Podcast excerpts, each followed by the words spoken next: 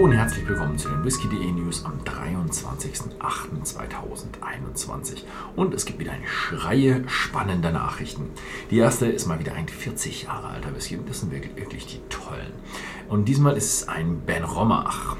40 Jahre alt, First Annual Release, äh, Batch Release. Also wir wollen jetzt jedes Jahr einen neuen Batch rausbringen mit einem 40 Jahre alten Ben Romach. Limitiert dieses Mal auf 1047 Flaschen weltweit. First Fill Oloroso Sherry und gereift äh, in First Fill Sherry, äh, Oloroso Sherry gereift mit 57,1% Volumen und auch bei whisky.de ja, für 1828 Euro erhältlich. Also ja, ein alter Benromach hat eben seinen Preis. Dann haben wir einen nächsten Badge. Diesmal kommt er von Artback und zwar der Artback Trayvan Badge Nummer 3 wird im September kommen. Das ist nicht das hier, das ist so ein neues Probepaket, was es von Artback gibt. Ja, aber wir machen hier die, die News über die neuen Badges und neuen Whiskys. Es ist natürlich der Nachfolger zum Badge 2, 19 Jahre alt und wahrscheinlich auch bei whisky.de bald erhältlich. Dann haben wir Lafroig und die veröffentlicht auch einen neuen Badge und die nennen ihn den Ian Hunter Edition Number 3. Waren sehr, sehr, sehr interessante Whiskys, sehr, sehr beliebt, aber auch sehr, sehr teuer. Und das dritte Buch von der Ian Hunter Edition Number 3 beschäftigt sich mit der Geschichte der Kirkbridge oder die Geschichte des Kirkbridge Streams ähm, bei Lafroig. Also es ist ein kleiner Fluss bei denen. Destilliert 1987, 33 Jahre alt, 49,9% Volumen und ab September bei whisky.de erhältlich. Und es wird wieder um die 1000 Euro kosten. Dann gucken wir weiter zu Lindoris MCDXC äh, also ein, ja, eine römische Zahl, die für, steht für 1494, also eine Jahreszahl. First Release ist erschienen. Also der erste Whisky dieser neuen Lowland Brennerei ist jetzt raus. Äh, vorher hatten sie schon halt einen Aquavita, ein ja, botanischer Brandwein, ein New Make. Ähm, und jetzt haben sie zwei Ausführungen und zwar eine Standard und eine Commemorative, also die Gedenkverabfüllung. Beide Varianten sind seit letzter Woche bei whisky.de Clubkunden vorbestellbar und die Auslieferung beginnt Mitte dieser Woche, also wahrscheinlich in zwei Tagen. Je nachdem, wie das mit der Ware bei uns aussieht, wann die Ware eingetroffen ist und wann sie weiterverarbeitet werden kann. Gut, dann geht's weiter. Tobomori ernennt neuen Distillery Manager. Ja, es wird einen neuen Distillery Manager bei Tobomori geben und das wird Cara Gilbert, eine der jüngsten Distillery Manager überhaupt. Sie ist 27 Jahre alt und beaufsichtigt die Whisky- und Gin-Produktion der Brennerei. Sie hat ein Diplom und, Master, und ein Master im Brauen und Destillieren. Zuvor war sie Assistant Manager bei Tobermory. Unter anderem hat sie auch bei Wunderham äh, in der Prozessleitung gearbeitet.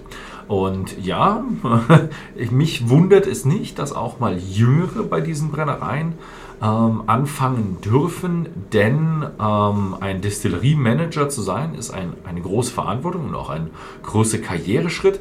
Und es gibt immer wieder Probleme auf den Inseln, passendes Personal zu finden, weil viele Leute nicht auf die Inseln ziehen wollen, weil ja, die Verbindungen ins Festland sind, dauern so lang, dass man auf der Insel leben muss.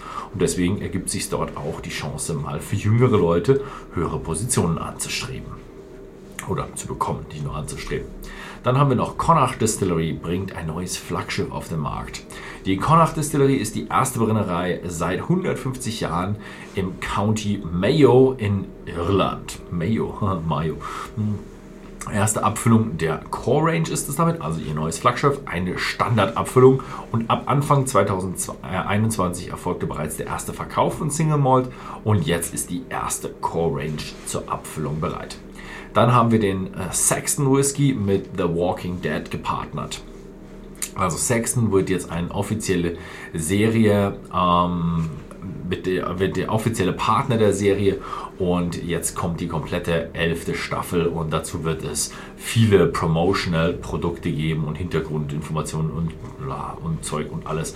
Und ja, Anfang 2022 wird da eine äh, ja, exklusive oder irgendwas, eine ja, besondere Sonderedition des Sexton Whiskys erscheinen.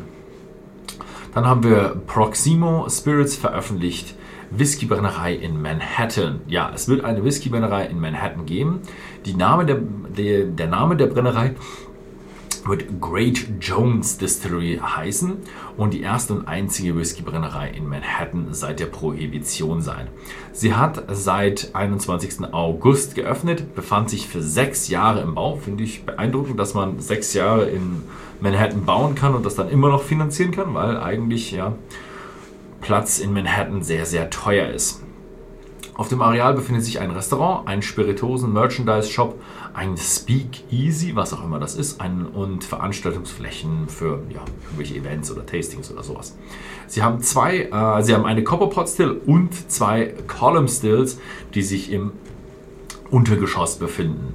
Abfüllung wird es dann geben: Great Jones Straight Bourbon, Great Jones Four Grain und Great Jones Rye Whiskey. Ähm, während des Baus reiften sogar schon äh, Whiskys in ausgebrannten amerikanischen Eichenfässern äh, irgendwo in der Brennerei, in verschiedenen, wahrscheinlich anderen Räumen, die noch äh, schon früher gebaut worden sind. Und das heißt, es wird auch bald einen Whisky geben oder auch schon jetzt dann irgendwann ein Whisky. Wir werden sehen. Ähm, falls ich irgendwann mal wieder nach New York kommen werde, werde ich mir natürlich die Brennerei auch anschauen. Ansonsten vielen Dank fürs Zusehen und bis zum nächsten Mal.